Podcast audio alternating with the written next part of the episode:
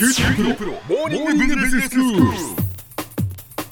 今日の講師は九州大学ビジネススクールでロジスティクス国際経営がご専門の星野博先生ですよろしくお願いしますよろしくお願いします。えー昨日は、まあ、先生これだけそのインターネットの通販で物が取引される、まあ、B2C ですよね。企業の個人向けの電子商取引の市場規模というのがどんどんどんどん成長していてでもおそういう一方で問題が生じているんだというお話をしていただきました、はい。まあ、まずはそのラストワンマイルっていうことでその私たちの元に届けてくれる宅配業者の、えー方たちがまあ大変なことになっているっていうそれはね以前にもお話しいただいたんですけれども、その宅配便のトラックのドライバーの人材の確保ももう追いついていない状況だというお話でしたよね。はい、そうなんです。これが続いていったらもう今後サービスが維持できないんじゃないかはいということですけれども、あのラストワンマイルっていう最後個人のその購買した人のところに届くまでの問題っていうのは割合こう一般に認識がされてきたと思うんですけど、ええ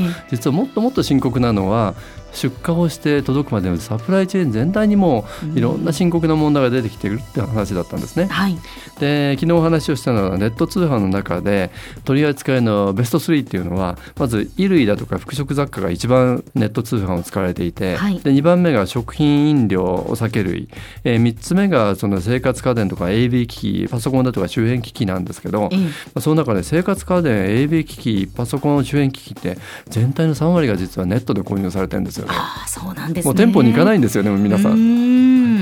んでそういうことが出てくるといよいよこれが追いつかなくなってきてるっていうそこなんです。はい、で特にそのトラックによる輸送というのがもう深刻な問題になってるっていうことですね。はい、そうです。あの2016年の日本国内の貨物輸送を見てみると、輸送量をこうより実態に近づけたあのトンキロベースという言葉が使われるんですけど、これは後で説明しますけど、はいトラック輸送が全体の51%、えー、鉄道輸送が21%、つまり全体の貨物の半分はトラックで運ばれてるんですね。ええでそのトンキロっていう考え方ですけれども、まあ、輸送量のそのトンとですね輸送距離のキロっていうのを掛け合わせることで、うん実際に輸送されている貨物が仕事量っていうのを測るっていう考え方なんですええね。例えばもう少し分かりやすく言うと1トンの貨物を1キロ運ぶとすれば1キロトンっていう動きなんですね。なるほどはい、でそうするとより実態に近いものなんですけどそうすると日本国内で運ばれている約半分がトラック輸送に依存してるってことなんです。うーん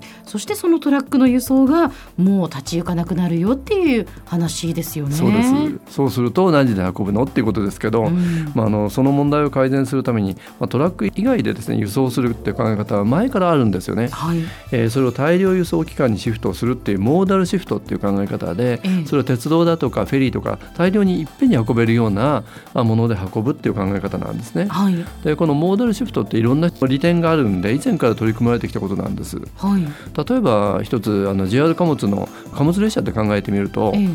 大体標準的には26両編成なんですけどはい、10トンのトラックでいうと65台分がですね1つの編成で運ばれてしまうんですよね。うんそうすると10トントラック65台分っていうと65人のトラックドライバーが必要なわけですけど、うんまあ、鉄道であればそれは数人のまあ乗務員で可能ってことになるわけですよね。はい、そういうふうに大量輸送機関を利用するとまず利点の一つ目としては人材だとかエネルギーっていう輸送の効率化ですよね。うん、で次に挙げられるのは例えば、まあ、列車ですから定時性が確保できるとか CO2 の排出量の削減だとか、まあ、渋滞の緩和で環境に優しいとか、まあ、トラックにないいい点が期待できるわけなんです。ああそうなんですね。もうトラックドライバーがその慢性的な人手不足だっていうね、はいそれがもう問題だということでしたけれども、じゃあ65人のドライバーの仕事が鉄道の運転手さんを含めて、まあ数人で変わることができるっていうことなんですね。そうです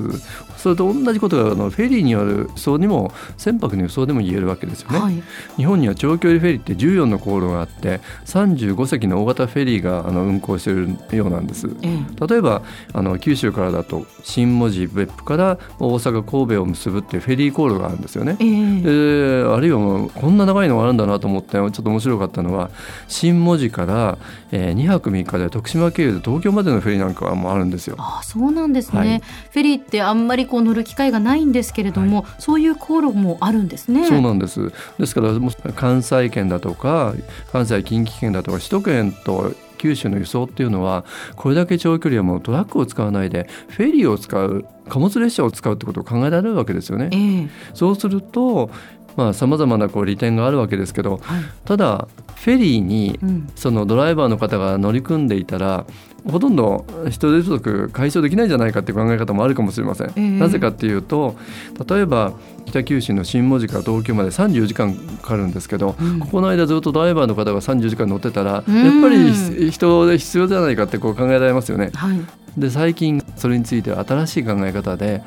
あの船に乗せるところまでドライバーの人がトラックを乗せる。えーでこの34時間のフェリーで東京まで行く間はもう無人ではい。トラックが配送される。えーそして今度別のドライバーがあの入港する東京の港に待っていてそこから貨物を最終的に輸送するってこんなやり方がですねすでに実用化されてるんですね。なるほど、はい。まあそれは効率がいいですよね。はいまあ、無人構想っていう考え方なんですけど効率的ですよね。うんまあ、そう考えるとこのままじゃネット通販の成長にもう配送システムが追いつかないっていう問題に対しての、まあ、何かこう光になるのかなという気がしますがいかがでしょうか？うんなってほしいんですけど、うんまあ、トラック輸送って何て言っても一番いいところはまず出発点から最後まで一貫して輸送できることですよね。まあそうですね、はい、貨物列車もフェリーもあくまでも駅と駅港と港の間の輸送だけなんで、最後両端はトラックにやはり依存しなきゃいけないんで制約あるんですよね。うんトラックの方がだから小回りが効くんですよね。そうなんですそうなんです、えだから使われてるんですけど、ええまあ、そうすると今後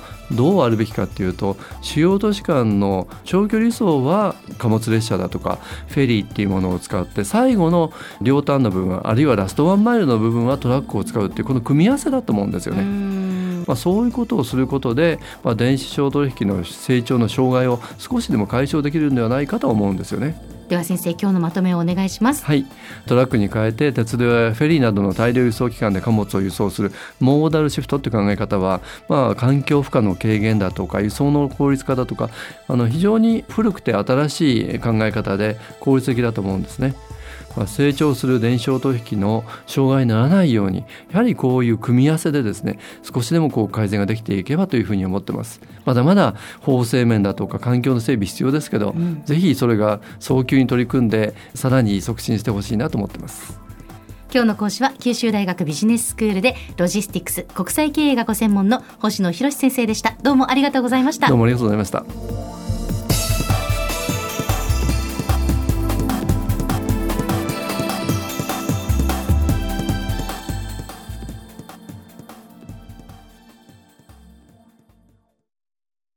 QT プロは通信ネットワーク、セキュリティ、クラウドなど QT ネットがお届けする ICT サービスです。